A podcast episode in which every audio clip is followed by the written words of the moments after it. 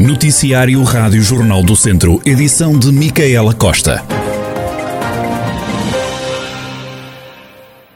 As eleições autárquicas já têm data. O ato eleitoral vai decorrer a 26 de setembro. O líder da distrital do PSD, Pedro Alves, não concorda com a escolha do dia e não poupa nas críticas ao governo.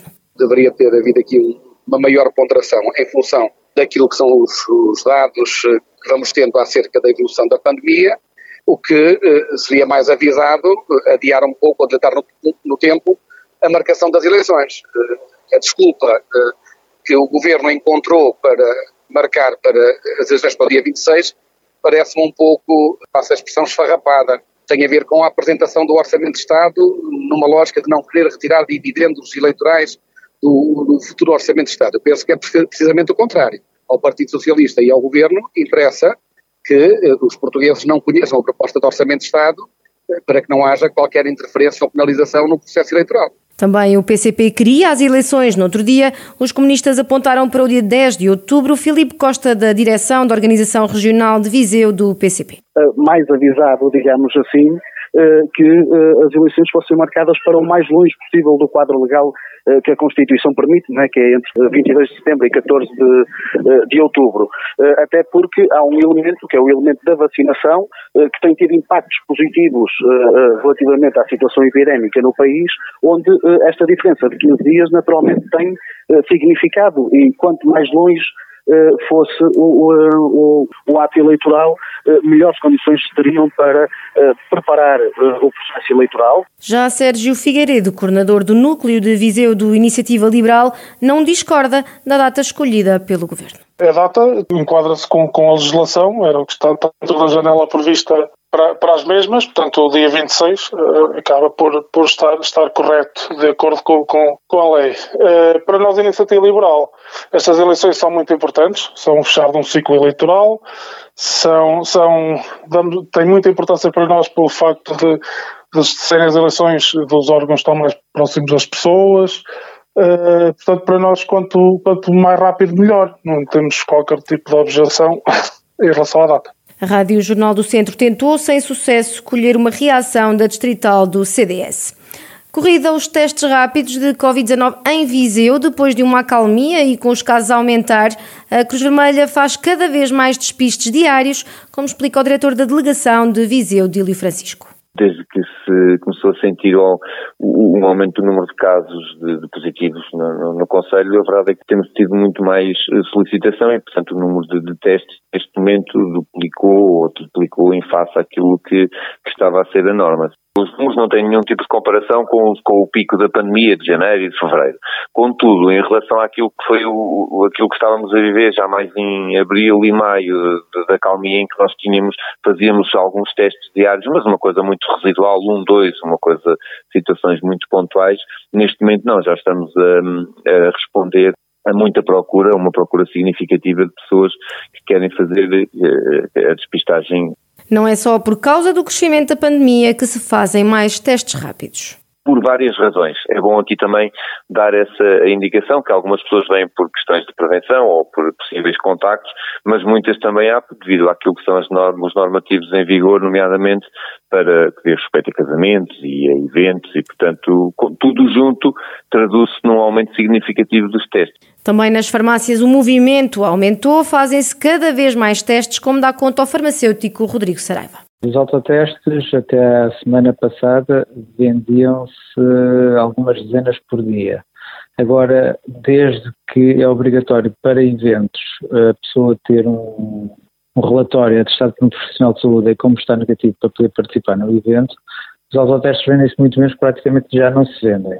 E desde hoje, à hora do almoço, que os testes uh, de antigênio realizados na farmácia são participados pelo Estado o que significa que os autotestes praticamente agora não se vão vender.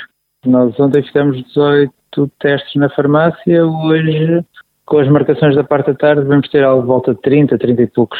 Também a diretora técnica Cláudia Carvalho, de um outro espaço farmacêutico, notou um aumento da procura para a realização de testes na farmácia onde trabalha. Sim, com participação uh, entrou em vigor agora no primeiro dia de julho, ainda é muito recente, mas sim, houve um aumento significativo. Posso dizer que aumentou para mais do dobro da procura dos testes. a realização dos testes. A maior procura até dos testes é basicamente até por eventos, porque também saiu a legislação da obrigatoriedade da testagem uh, em eventos, casamentos, batizados, uh, principalmente são uh, agora o maior número de, de testes é, é, precisamente por causa disso. Mas também muitas pessoas que vão viajar também nos procuram e também para algumas pessoas de férias que querem ir mais descansados também. A farmacêutica acrescenta ainda que, apesar de a pandemia estar a aumentar em Viseu, não são muitos os casos positivos detectados na farmácia. Metade da população de Mortágua já está vacinada contra a Covid-19. 4 mil pessoas já receberam as duas doses da vacina. Com a primeira dose já foram vacinadas 5.800 pessoas. No total foram administradas perto de 10 mil vacinas.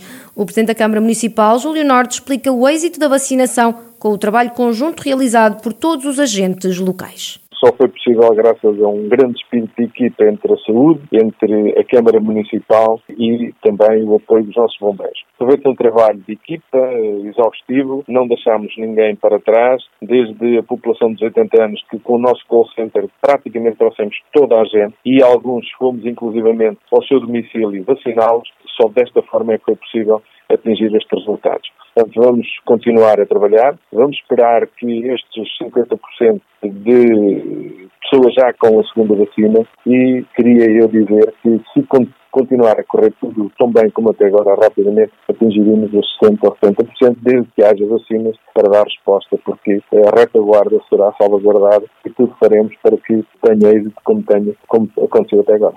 Júlio Norte, Presidente da Câmara Municipal de Mortágua, olhando para os números de infectados nas últimas 24 horas no distrito, Carregal do Sal apresenta quatro novos casos, Chatão e Tondela com mais três, nelas Penalva do Castelo e Sátão contabilizam mais dois infectados cada conselho. Várias associações e coletividades têm-se mostrado solidárias com o presidente da Associação de Vila Nova da Rainha, em Tondela, que está acusado de 11 crimes de homicídio por negligência. Joaquim Escoval, da Confederação Portuguesa das Coletividades de Cultura, Recreio e Desporto, diz que desde a primeira hora mostraram o seu apoio ao dirigente, apesar da associação não fazer parte das mais de 4.300 filiadas. O responsável pede a intervenção do governo no apoio ao associativismo e diz que já questionaram o ministro da Administração Interna, que remeteu para a Proteção Civil. Até agora não obtiveram qualquer resposta. Sabemos que muitas coletividades não têm forma alguma capacidades para executar as obras que são necessárias para que as medidas de autoproteção sejam aprovadas. Muitas vezes são necessárias obras de adaptação e obras que custam dinheiro uh, e às vezes muitas centenas de euros.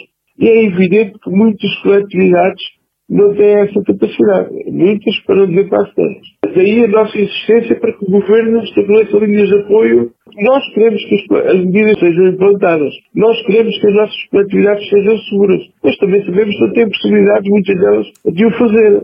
Joaquim Escoval, da Confederação das Coletividades. Também associações locais estão a demonstrar o apoio a Jorge Dias, Presidente de Vila Nova da Rainha, e há já também uma petição com mais de 600 assinaturas onde se pede que o dirigente seja ilibado de todos os crimes. Recordar que em 2018 um incêndio deflagrou na associação durante um torneio de sueca. Esta reportagem está em jornaldocentro.pt. Os Jardins Efêmeros estão de volta. O evento começa amanhã e só termina a 11 de julho. Ao contrário do que aconteceu nas edições anteriores, desta vez os jardins vão acontecer no Parque Aquilino Ribeiro. A última edição deste, deste festival foi em 2018. Os jardins estão de volta três anos depois, com três concertos que vão ser estreias mundiais. Temos três concertos, são estreias em Portugal, portanto estes artistas nunca vieram a Portugal e vão ser apresentações únicas. Viseu vai ter o privilégio de ter três atuações que jamais estrearam em Portugal e uma delas é uma criação artística única para Viseu, que eventualmente vai também ser apresentado mais tarde no Museu Rainha Sofia, que é um concerto, que é uma criação artística pelo artista Suso Saez, espanhol, com o André Gonçalves, que é português. Estes artistas vão estar na, no Teatro Viriato em residência durante oito dias para a criação de uma peça sonora e ser apresentado em Viseu e mais tarde em Madrid. Depois temos o Bendik Gisk, que é um norueguês saxofonista e é um concerto absolutamente fantástico que eu digo às pessoas para poderem ouvir porque é um privilégio. Lara Pramuk vai apresentar o seu álbum Fountain, portanto é a primeira vez também que ela estará em Portugal. Em todos os jardins efêmeros há um lema escolhido, este ano é a palavra e linguagens. O festival começa então este sábado, dura nove dias. O palco será o Parque Aquilino Ribeiro em Viseu.